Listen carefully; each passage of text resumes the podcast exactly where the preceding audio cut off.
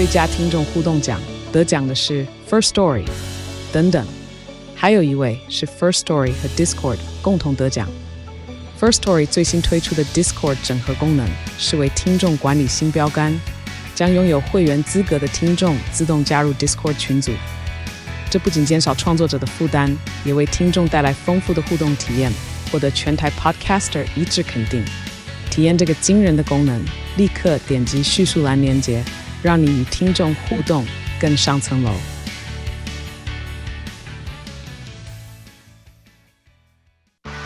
热门财经议题、即时投资快讯、焦点新闻话题，陈凤欣与您同步掌握。欢迎收听《财经起床号》。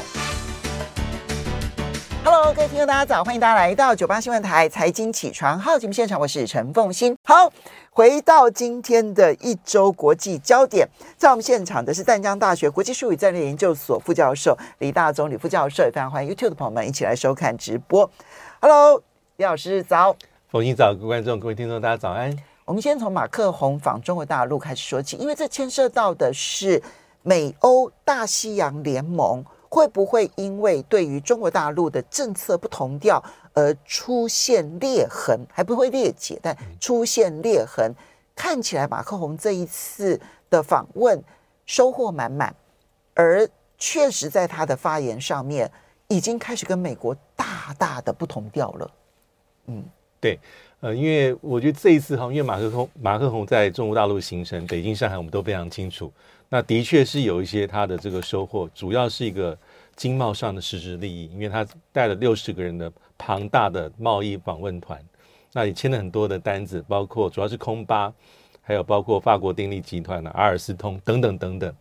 那看起来是呃收获满满。那同时我们也看到，呃，这个法国的这个呃达飞海。达飞海运集团也向中国大陆啊采购了十六艘超大型的货柜货柜轮，哦、啊，所以是满载而归。但让大家比较惊讶的地方是哈，因为他在这个回去的班机上、专机上，呃，面对媒体的访问，他讲了非常我们会觉得很坦率了，很直接的要在专机上面接受三家媒体的联合访问，对对，而且都是最大报《世界报》《回声报》，还有。对美国现在影响比较大的 political，对对对，那里面讲的其实非常露骨。它主要讲的一个呃关键字就是欧洲的战略自主。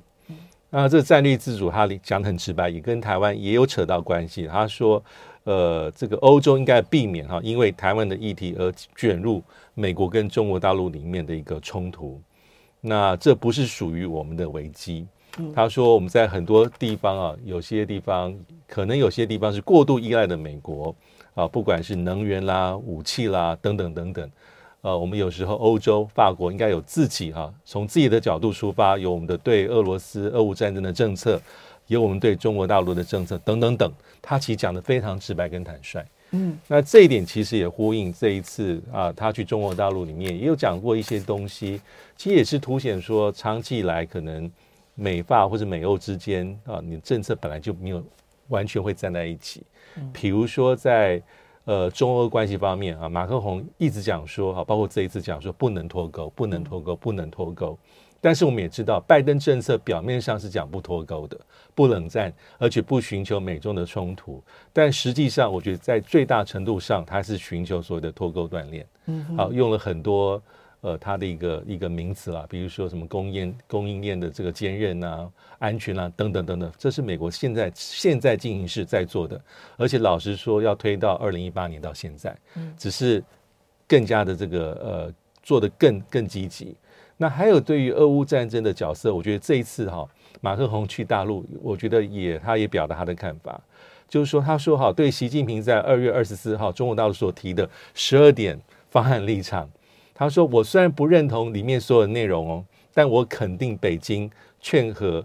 呃，这个谋和方面的努力。他讲得非常直白，基本上是肯定的。嗯，可是我们可以看拜登政府对于，是美国对于中国大陆这个立场，基本上是持一个质疑的、批判还有攻击的角度。因为他说偏袒俄罗斯，而且假设你有任何的停火的协议跟呼吁，都是包藏祸心跟不公不义的，是在帮助。”普廷巩固他所获得的现状，那这一点很明显可以看出，马克宏就是跟美国的立场是大大不同。嗯，所以这一点都是在他所谓的战略自主里面。但我们也知道，马克宏讲说不能过度依赖美国，或是要有自主性，其实不是一天两天。我觉得他过去的发言里面就曾经提过，但这一次是有点刻意，就是在专机上接受刚才讲的主要媒体的访问，嗯，那把他的这个态度更直白的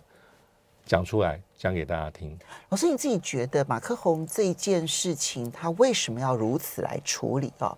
就是他选择在专机上面，对，然后去讲一个显然会触怒美国的话，对。然后他当然不在中国大陆讲，对，因为他的话是非常轻松的，对，他不需要在中国大陆讲，他在专机上讲，在法国的领领土上面讲这些话呢，当然。其实中国大陆也会感受很深刻，是。可是美国会如芒刺在背，而这里面其实某种程度来讲，它也刺了台湾一下，嗯，因为它特别，因为因为呃，这个我他飞机专机一起飞之后，中国大陆就宣布说，就是三天的环台的军演习，对。马克宏是有回应这件事，呃呃，马克宏就提到了台湾啊，他就讲说说我们连俄乌战争都无法解决了，我们怎么能够有足够的力量，然后去说，嘿，你小心一点哦，我们如果你这个发动战争的话，然后我们会如何如何这样子，我们连俄乌战争都处理不了，这话直白的不得了，但是很刺伤台湾，刺台湾没错，对。对。所以你觉得他这个选择的目的是什么？我觉得应该是凸显说他一个自我判断的空间吧。啊，因为这刚才也提到说，当然对我们是有情感上是是伤害的。可是他讲的是实话，实话对对。因为我们看到过去在 G7 里面哦，只要是有拜登在的场合，通常在会后的声明里面一定以台海的和平稳定是 G7 的关切。嗯、那基本上法国在 G7 里面。但这一次，他把他比较心中的话表讲出来，意思是说，我们有我们迫切的一些需要处理的事情。呃，台海当然是重要，但是这个地方我们可能不是我们这么应该最直接的关切。嗯，那我觉得还有一点比较听起来比较还还有一种感触，就是说，我们也记得前几年哈，我们所听到的台法关系，嗯，如果是从政府给我们的讯息是好到不能再好。对，也是有很多的很多的增进，过去的一些我们所谓的一些突破。嗯、但当马克宏讲了这些话之后，那我们的回应是什么？嗯，对，因为如果是过根据过去几年我们所听到的一些事情，台法有共同价值，有多少多少要支持台湾，我们所获得的讯息是如此。嗯，那同样是马克宏主政的任内，就这几年。当然，我们很多这些讯息都来自于国会议员。对，国会议员。就嗯，但是我们真的必须要认清楚，就国会议员他终究在国会里头能够占比，其实就是几分之几，对不对？哈，就像台湾我们立法院一百一十三位立法委员，他如果其中有两位、三位、四位立法委员到国外去表达了一个看法，他一定不会等同于整个立法院。好，这是第一个，他的代表性。第二个，立法院他没有执政权，有执政权的终究是总统或者是。或者是总理，对，而马克宏真正代表的其实就是总统的行政权，对，法国的政策。那我觉得还有一个地方就是，当然他这些谈话有他的一个出发点了。我觉得还有是跟他，我觉得他是想想要，呃，在欧洲事务的发言权上要取得更多的一个主导性，因为我们知道长期以来，大概是德法在整个欧洲里面力量领导力量是最强。那这几年啊，这个梅克尔下来之后，这两年，那其实呃，德国来说，他的领导地位其实是不如过去梅克尔执政时期。嗯，那马克宏当然是想要彰显法国的一个主导性。嗯，那他也在提醒大家是说，美国是法国很重要的盟友，嗯，或是重至少是重要的伙伴，但不代表在说议题上，美法或是美欧利益利益一定是完全是完全高度的一致，会吵架会有分歧，这方面是。当然，马克宏这样的谈话，以美国立场来讲，一定是很不受欢迎。好，对，我们就要来观察。那马克宏这样说了之后，第一，他在法国内部，他能不能够真的形成一个共识？嗯。第二个是他想要走欧盟战略自主啊，一个是法国的战略自主，一个是欧盟的战略自主，他又有没有足够的力量来影响欧盟在战略自主上面走一条跟美国真的完全不一样的路？那我们现在看到，就是中央社就是采访了用各式各样反对马克宏的学者啦、专家啦，铺天盖地的来骂马克宏。但是实际上面学者专家跟执政者的考虑会不会一致？嗯、我们等一下来剖析马克宏这一番言论。后续的欧洲会是一个什么样子的欧洲？我们休息一下，马上回来。欢迎大家回到九八新闻台财经起床号节目现场，我是陈凤欣。在我们现场的是淡江大学国际事务与战略研究所副教授李大中，李副教授也非常欢迎 YouTube 的朋友们一起来收看直播。好，这个马克宏的态度啊，是在全世界的战略平衡上面出现了一个很明显的动摇的棋子。从美国的角度来看啊，嗯、那么当。法国说：“我不要当棋子，我跟美国是不同调，我要走法国的战略自主，我要走欧盟的战略自主。”那马克宏有没有机会真的让他的这一套立场在法国站得住，而且在欧盟站得住？嗯、你的判断？我觉得还要看一下这个发酵的状况如何。好，第一个是法国内部，呃，这是不是已经成为一个主流意见？那第二个就是因为欧洲，我们知道对于中国大陆对俄罗斯。态度还是有差异的啊，比如说东欧，呃，可能比较跟美国站在一起啊，所以像这次发言里面，我们如果看中央社报道，他就会找波兰、呃，爱沙尼亚这些国家，还包括乌克兰的一些人士来来评判马克宏的一些人言论，但是不受欢迎。但是在老欧洲哈，包括尤其是德国，呃，或是像意大利，它有没有办法引引发一些效果？德国、荷兰、荷兰、比利时、比利时、意大利。西班牙、西班牙等等等等，啊，因为西班牙目前也呃，他首相才刚访访中。那意大利的总理梅洛尼哈，他对俄罗斯是旗帜鲜明，是非常站在乌克兰这边，嗯、但看起来还对中国大陆其实就没有那么的尖锐。从去年底的集团体开始有一些变化，有些变化，而且他也曾经表示说，呃，也希望去访问中国大陆，但是目前来说还没有一个比较清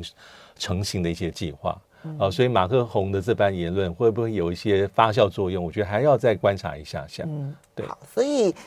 在法国内部也要观察，也要观察。然后在老，我觉得新欧洲可能很难啊，就是像波兰，我们刚刚讲的波兰、爱沙尼亚这些，波兰迪、波罗的海这几个国家。但是它在老欧洲的影响，那其实对美国来讲影响就大，对中美的平衡来讲影响就很大。好，不过这一次去的人还有一个冯德莱恩。对。就他就出现了一下下这样子，对，然后让大家知道说，哦，他有跟着马克宏去的，然后呢，他也跟习近平表达了台海议题，对，但是习近平就说了很重的话，就说，对，要中国大陆在台湾议题上面让步，这是痴心妄想。嗯，他他很明显的对冯德莱恩就是很不友善哎，非常差别待遇，因为冯德莱恩我们也非常清楚他的立场，尤其他担担任这个。欧盟执委会主席之后，其实是旗帜鲜明，大概都跟美国非常趋近啊。很多人说，基本上是以美国立场马首是瞻，不管对俄罗斯，还有对于中国大陆的定位等等等等。所以这一次他进了这个，他跟呃马克宏一起访问中国大陆，但他行程明显不同，他是大概只有一天。那马克宏、习近平他们还南下广州，啊，去广州大学演讲，有些参访活动，还有一些。这个比较特殊的一些接待的场合，古琴，古琴，然后去弹奏《高山流水》，对，象征是知音啊，就用这样的方法去对待马克宏。嗯、但是冯德莱恩完全没有，甚至有些人说哈，在冯德莱恩呃抵达这个中国大陆的时候的这个接待也有明显的差别啊，比如说呃马克宏可能是外长接，然后而且是当然是有高度的礼遇，但是冯德莱恩抵来抵达的时候，但是在普通的一个出口。没有特殊的礼遇，很明显是在冷漠对待，而且有人也把那个，因为他还是跟习近平、马克宏，还有这个呃冯德莱恩有三三方还是有对话的，但对话之后，有人也在做做文章，就说你看那个站的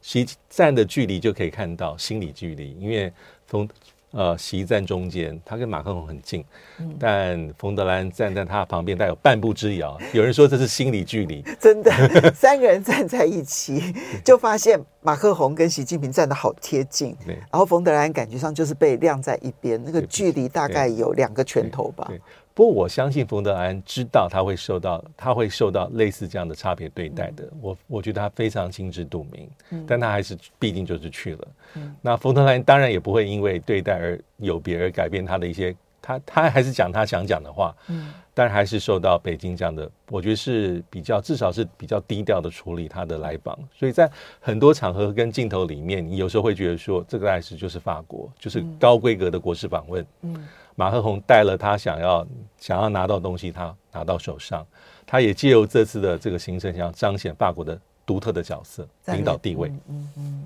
好，这个是马克宏跟冯德莱恩。我紧接着呢，就是因为蔡英文跟麦卡锡会面完了之后，回到台湾，中国大陆就立刻宣布了联合利剑演习。那这个联合利剑演习三天的演习，当然我们。在台湾就每天看到哦，国防部所说的到底现在演习的状况如何啦？我们也看到很多的战略专家提到山东舰的意义是什么，然后它每一艘舰、每一个呃机舰的这个所有的这些相关的一些讯息。不过国际反应可能会是我们在观察这次演习所产生的效应很重要的一个观察点。嗯、对，因为这演习应该是在昨天晚上来宣告这个告一段落结束。它最早大概是从四月五号，一开始是只是福建海事局说的，它有一个联合巡航巡查行动，啊，由海巡零六领军一个执法编队。接下来就是四月七号，福建海事局局的宣告。那比较重要的节点是在四月八号，这个东部战区宣告军演三天，到昨天告一段落。当然，这一次的这个三天来看啊，这个联合利剑、联合战备警巡的这个任务，其实它在动用的这个空中兵力来说，啊，以及这种所谓的单，呃，这个呃，我们所截获的攻击了，在单日上都是创了纪录。啊，从这个尤其昨天，尤其昨天啊，昨天，嗯、那总共三天在共侦获共机在呃相关空域的活动是两百三十二架次，但其中的一半呃将近三分之二一百三十四架次是呃进入到台海中线，还有在我们西南空域，还有比较特别在东南空域的活动，这里面也牵涉到刚刚才所提到的呃中国大陆山东号啊这个航舰啊上面的舰载歼十五战机的一个活动。那这数目看起来是大的，但是以很多呃军事官专家会认为说，呃，比起去年八月那一次，感觉起来在这个所谓的强度跟威胁程度还是没有到去年那么的强，所以这后面可能有中国大陆的拿捏，因为去年比较特别的地方是在他一宣呃宣告要演习，马上就画好所谓的演习区，一开始六个，后来有增加一个，而且是非已经是切到我们的这个台海中线。而且是主要演练的是看起来是泛台计划里面的不同阶段演练，是个非常全面的。而且很多人说，你的画设演习区域的感觉就有点像是准封锁、半封锁。可这一次比较像是一个联合火力打击啊。虽然它在这个单日啊，这个进入我们空域的这个机架次已经创纪录，因为在这次之前创。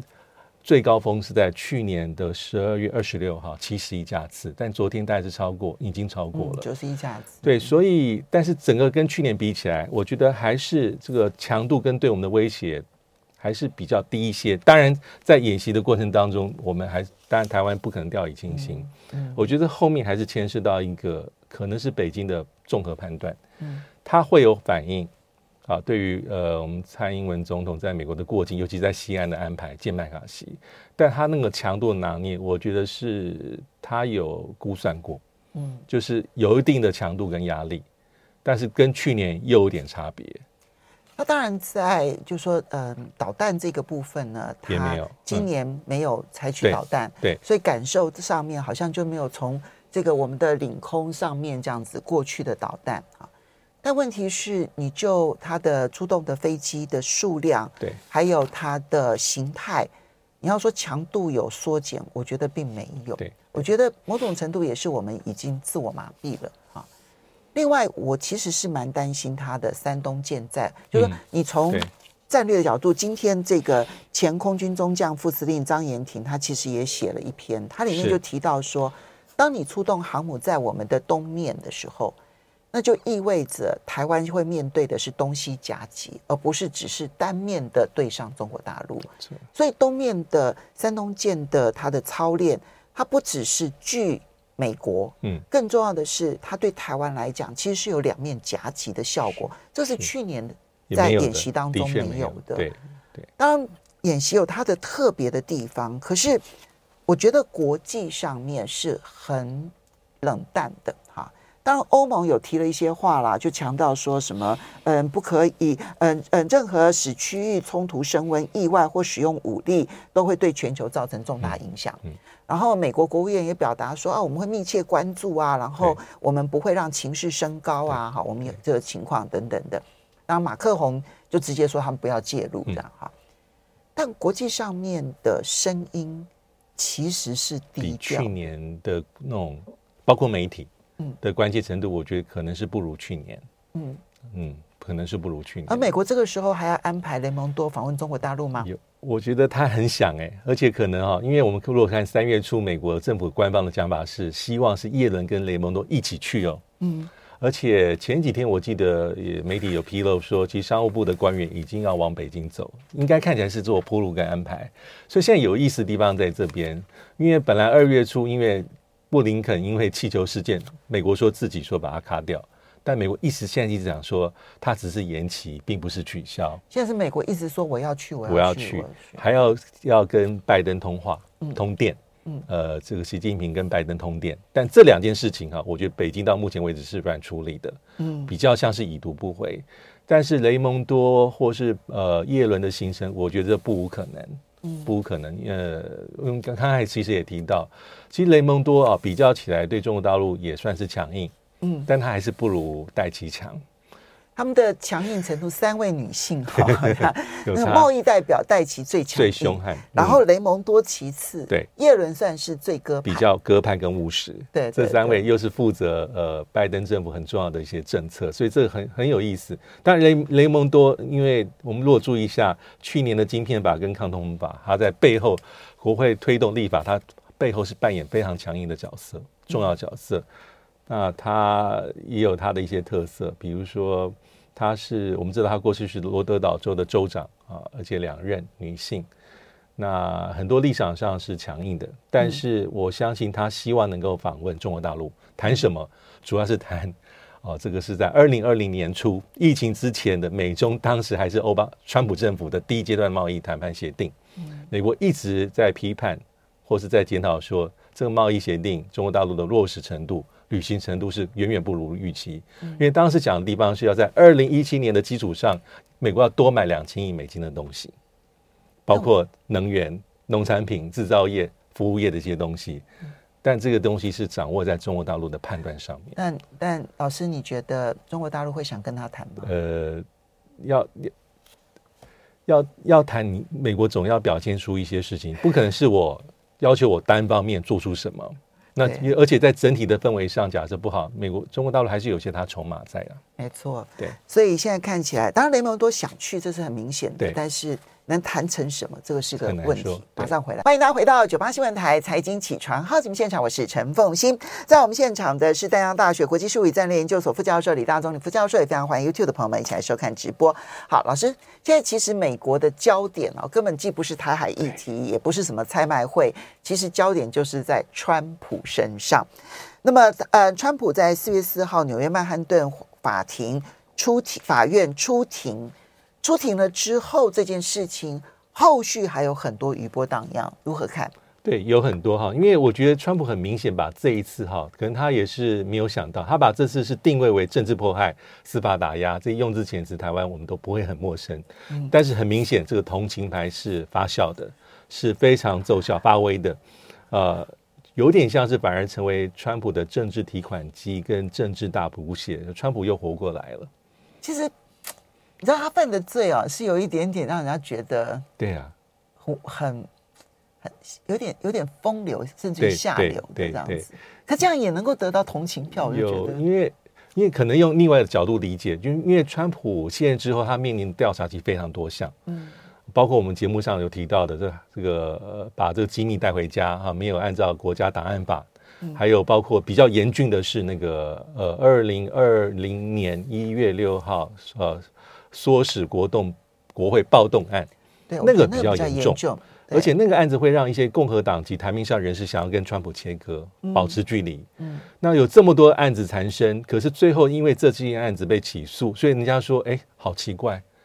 哦，就可以倒过来思考，那一般人 common sense，那这个有什么了不起？那连这个都要被起诉，相关三十四项罪名。OK，有道理，有道理。那连那这个不是打压，就是一般人心目中，虽然觉得川普有可能做这件事情，可是觉得并不是重要的事。对，他不是相对于唆使去这个国会，那更严重。对，那连这个都有，那感觉是你是故意在整川普。嗯，所以他会在共和党的一般支持者，尤其是川粉，因为川粉的特色是他旗帜鲜明，他人数可能是固定，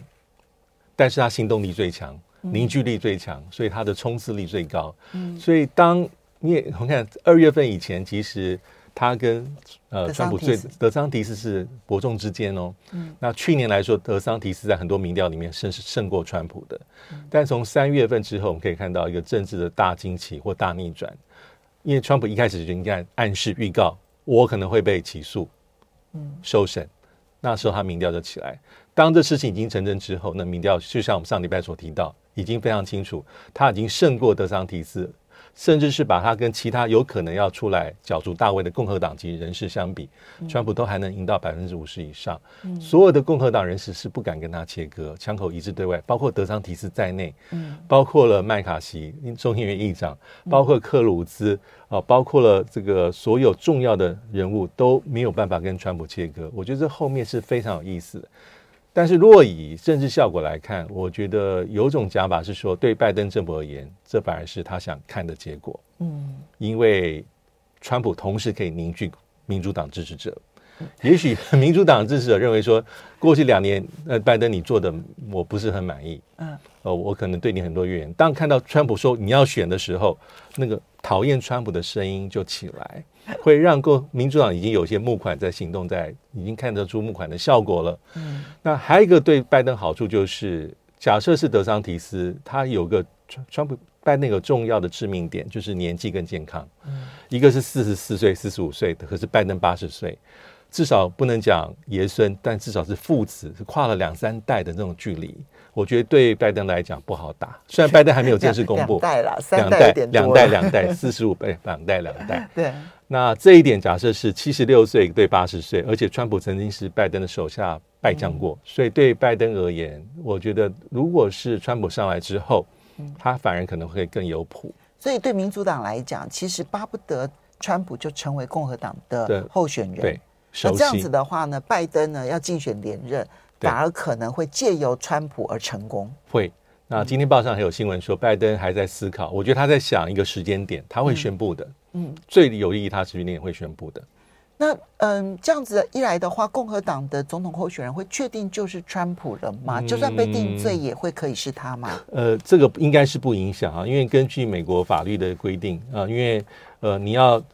总统参选的法定资格就三个：美国出生的公民，三十五岁年满。啊，在美国境内啊住了住满十四年就可以。意思是说啊，即便你在竞选的期间你被起诉、被定罪，那些都是政治效果，因为他可能会拘束你，或是说，当你是真正被定罪之后，可能一般民众会认为说啊，法定已经法院已经判定认证，你可能真的有些小问题，或是说，因为你要出庭的一些过程会影响你一些竞选的活动，但不会影响你选举总统的资格，甚至是当选总统的资格。这倒还好，只会牵制川普的行动而已。德桑提斯还有翻身的可能性？我觉得当然还要看，因为还有一段时间。但我觉得最有趣的地方是，这个事件让我们知道说，其实川普现象的美国社会基础并没有瓦解，还在哦。对，对这个东西是真的是非常非常的有趣，它有很多复杂因素在后面。好，不过这也凸显出来，其实选举啊，其实变动态变化是非常非常大的。我觉得川普就是那种永不放弃。他在最逆境的时候呢，他都还是很认真的为自己如何号召群众这件事情而努力。对，跟很多的政治人物，其实，在观风向啊，顺风的时候我多打一点，逆风的时候我如何如何。我不是喜欢川普了啊，但是呢，他在现代的选举政治环境当中，他会成为一个指标性的人物啊，就告诉所有的政治人物，对，有要选举。有为者当如是，当然你不必做到他那么的极端哈，但是他的号召力是值得观察的。好，不过我们最后要来谈一下美国的军事机密泄密案这件事情。嗯，它的泄密的范围其实很广哎、欸，很广，有乌克兰的军事情势，然后有他呃如何的害，如何的在俄罗斯的军呃机密的部件。然后还有包括了他如何的监听盟友，还有他在印太的军事布局。哇，这这些军事机密是为什么会被泄露出来呀、啊？哇，这个其实哦，有些人说，大概是继二零一三年那个斯诺登哈国安局的雇员啊危机解密事件之后，对美国来说是个最重大的情报的伤害。嗯，啊，因为其实这个事情一开始在三月份就有一些东西留在网络上面，啊，比如说呃这个这个什么 Discord Discord 留言板啦，嗯、还有 Telegram 啊等等等等。嗯，那一开始可以看到，就像刚刚讲。东西是越来越多，琳琅满目。目前大家可以认证至少超过一百件以上。一开始只是哈，比如说有些哎，看起来是有些西方交运乌克兰的武器数量啦，嗯、啊，乌克兰的一些培训的呃内容啦，啊，还有代表一些比如说地图啦、战场情势啦、呃武器弹号的消耗啦，啊，或是像说呃呃这个巴赫穆特我们最在意的一个战场的情况。那有些地方甚至是凸显说乌克兰的状况可能未如外界想象这么美好，嗯，他比如说有一份文件里面是讲到说，他的防空飞弹已经快要消耗殆尽，嗯，如果没有补充的话，会让俄军占了上风。这种资讯在一般外界是拿不到，我们怎么看得到？所以现在很多地方说，那怎么流出来？那有不同的解答。大概意思是说，这些都是从美国自己内部用不同的方法拿出来，因为它实在很难是用骇客的方式。有些是很明显是翻摄的照片啊，对啊，甚至有一些文件是有折角的，嗯，那感觉其实是匆匆拍照之后流出来，所以这到底是幕后是从流谁从谁流出很关键，因为目前泄露的这个东西包括 CIA，包括美国军事情报局、呃国安局等等，那还刚才也提到说韩国也蛮尴尬。嗯，感觉起来是有些资料是看似是美国监听南韩，包括国安部门的一些谈话，在讲要不要军援乌克兰武器弹药，这个东西被流出来。嗯，还有包括像以色列莫萨德，但有些文件出来之后，感觉起来又经过一些数据的变造，这是有可能的。比如说在俄乌双方的战损人呃人是那个有一些剪贴，有些剪贴的痕迹，嗯，但是对美国来说，它必须要补破网。嗯，那而且我们知道，刚刚讲到韩国的问题，因为韩国尹锡悦在月底要访问国事访问美国，美国这也有点小尴尬。当然，我们知道说这种国家跟国家，即便是盟友之间的互相监听，我觉得过去就有之，我们都知道这是由来已久。啊、当年斯诺登的文件当中就会显现出来，美国是如何监听哦，临近计划，对对对，那个棱是那个菱角的菱，对。不对？哈，临近计划。里面其实就是在监听德国啊这一些，对，对嗯、当时是梅克尔执政时期，嗯，啊，所以我觉得这事情事情应该要看后续。但美国现在说他在调查，嗯，国防部、五角大厦、司法部都介入，嗯，但目前现在要看后来的发展状况了。不过这些机密啊，现在泄露的方式跟过去我们早年知道的泄露方式已经都不一样，对，对，比如说。越战文件，老师记得吗？哈是，那时候在一九六零年代的时候呢，泄露美国在越战所做的这些事情，当时你必须要依赖一个媒体才能够把这些文件公开，对对不对？哈，到了史诺登的时候呢，他开始采取的方式是我人如何的飞到外地，然后得到了一定程度的保护之后，然后我经由特定媒体，还是要特定媒体，然后揭露出来，对。但是老师，我不知道你有没有注意到，包括了北溪到底是谁炸的？嗯，好，那个传奇的这位记者哈，嗯、他用他自己的部落格去发布他的调查报告，嗯、不是依赖任何媒体哦。嗯，这一次呢，他更是在包括了像 Twitter 啦、啊、Telegram 啊，甚至于一个电玩游戏的 Discord 的这个留言板，在这里面去宣布。我觉得现在机密可以泄露的管道太多了。对，我们谢谢李大中。